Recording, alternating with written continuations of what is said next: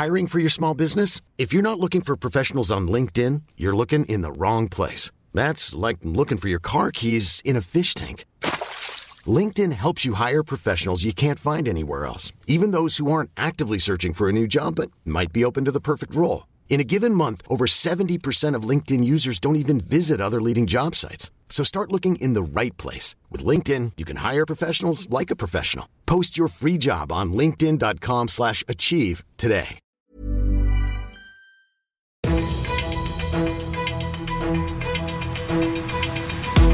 95 5 Charivari, das München Briefing, Münchens erster Nachrichtenpodcast.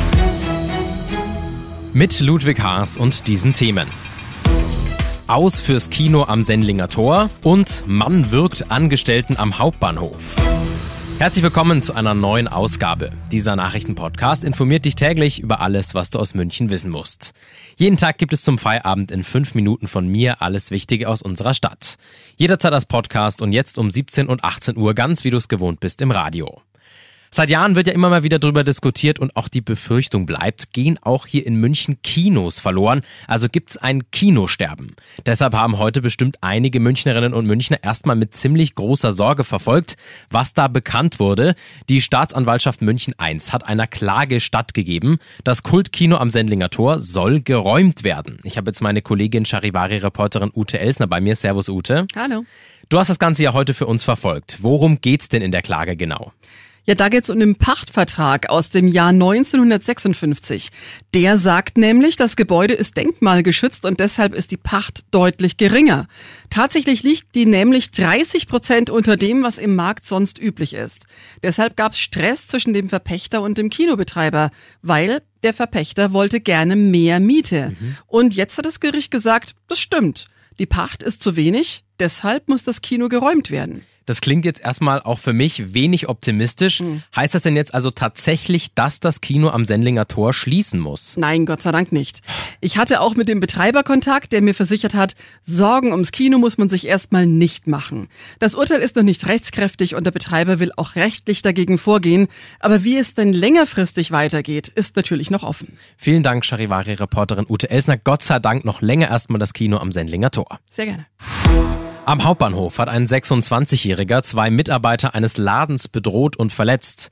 Er griff die beiden während eines Raubüberfalls an. Dabei versuchte er, Waren im Wert von gerade mal 6 Euro zu stehlen, wurde von den Mitarbeitern aber aufgehalten. Einen Mitarbeiter wirkte er anschließend, dem anderen gab er eine Kopfnuss. Die Beamten der Bundespolizei konnten ihn noch vor Ort festnehmen.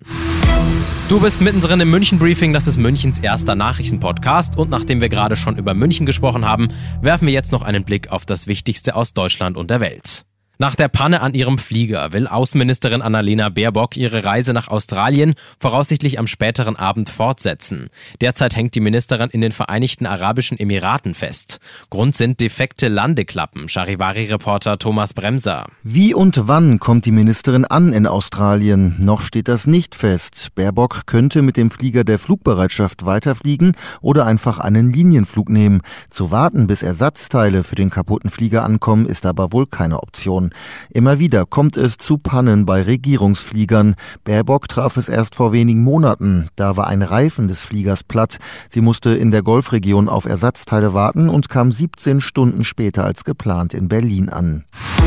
Mehrere ukrainische Städte sind erneut durch russische Raketenangriffe getroffen worden.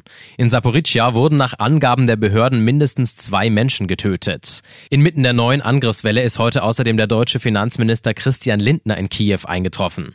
Aus Berlin berichtet Charivari-Reporterin Babette Büchner. Bei Gesprächen mit dem Bürgermeister der Stadt, Vitali Klitschko, ging es um die weitere finanzielle Unterstützung der Ukraine.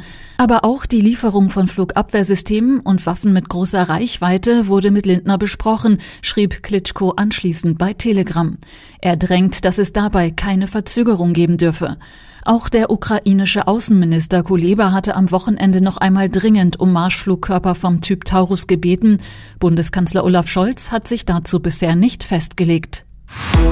Wenn es ungefährlich ist, also du jetzt gerade in diesem Moment nicht im Auto sitzt, dann bitte steh mal auf, wenn du sitzt. Langes Sitzen kann nämlich ein Krankheitsrisiko sein. Die Deutsche Sporthochschule Köln und die Deutsche Krankenversicherung warnen jetzt vor einem erhöhten Risiko für Diabetes und Bluthochdruck. Sie haben einen Report herausgebracht, demzufolge die Menschen in Deutschland immer mehr Zeit im Sitzen verbringen. Und zwar, und das ist eine ganz schön hohe Zahl, finde ich, werktags im Schnitt neun Stunden. In diesem Sinne, ich bin Ludwig Haas und ich wünsche dir noch einen wunderschönen Feierabend und dann auch morgen einen schönen Feiertag. Ciao. 95.5 Charivari, das München Briefing, Münchens erster Nachrichtenpodcast. Die Themen des Tages aus München gibt es jeden Tag neu in diesem Podcast um 17 und 18 Uhr im Radio und überall da, wo es Podcasts gibt, sowie auf charivari.de.